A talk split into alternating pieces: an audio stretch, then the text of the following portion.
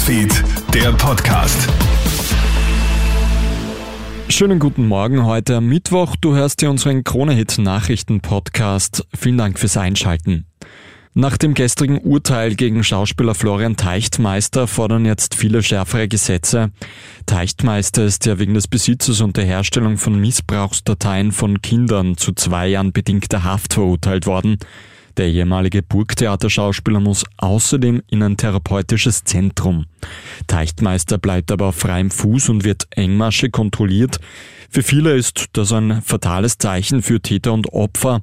Fakt ist aber, dass rechtlich nicht viel mehr drin war, sagt Rechtsanwältin Astrid Wagner zu Puls 4. Gesetzeslage ist nun mal so, dass der Richter maximal drei Jahre ausschöpfen kann. Und wenn er jetzt gleich die Höchststrafe ausgeschöpft hätte, naja, dann hätte das Oberlandesgericht die Strafe natürlich herabgesetzt. Die Ukraine hat seit Kriegsbeginn rund 20.000 wehrpflichtige Männer an der Flucht gehindert. Davon berichtet heute der ukrainische Grenzschutz.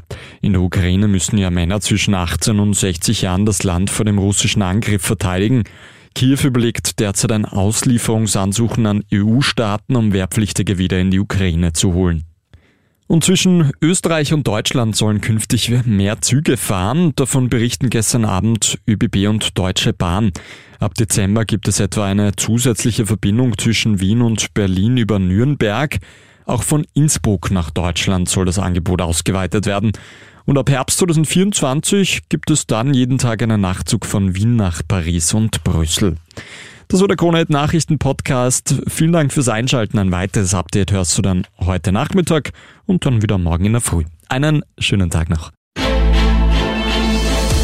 Krone Hits, Newsfeed, der Podcast.